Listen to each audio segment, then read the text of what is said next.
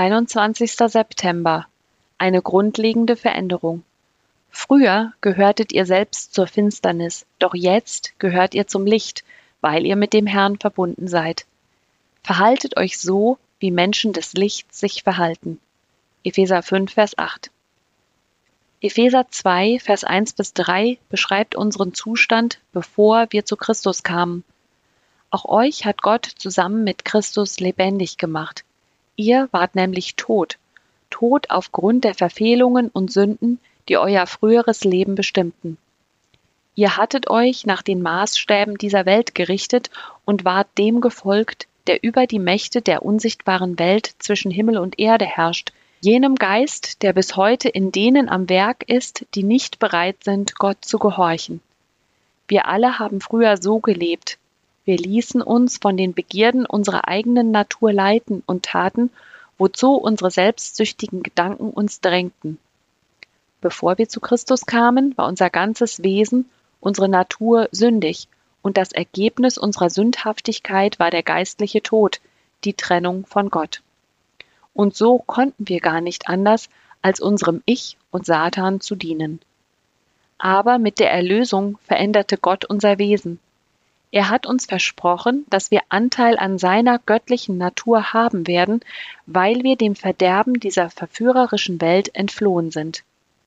Jetzt leben sie nicht mehr nach ihrer alten Natur, sondern sie sind in Christus. Vor ihrer Bekehrung war ihre Natur von Sünde geprägt, aber nun haben sie Anteil an der göttlichen Natur von Jesus Christus.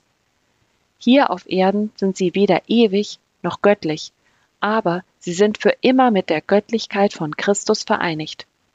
Paulus drückt das so aus. Früher gehörtet ihr selbst zur Finsternis, doch jetzt gehört ihr zum Licht, weil ihr mit dem Herrn verbunden seid. Und wenn jemand zu Christus gehört, ist er eine neue Schöpfung. Das Alte ist vergangen, etwas ganz Neues hat begonnen. 2. Korinther 5, Vers 17. Angesichts der Anschuldigungen Satans, dass sich in unserem Leben nichts verändert hätte, müssen wir uns im Glauben an die Tatsache halten, dass wir in Christus eine neue Person wurden. Das Neue Testament bezeichnet die Person, die sie waren, bevor sie Christus annahmen, als den alten Menschen, das alte Ich. Weil es darauf programmiert war, unabhängig von Gott zu leben, war es von Sünde geprägt. Es wurde dann aber gekreuzigt und ihr neues Ich entstand, das durch die neue Identität in Christus motiviert wird und in der Abhängigkeit von Gott lebt. Ihr altes Ich musste sterben, damit ihre Beziehung zur Sünde, die über das Ich geherrscht hatte, abgebrochen wurde. Eine neue Person zu sein bedeutet jedoch nicht sündlos zu sein.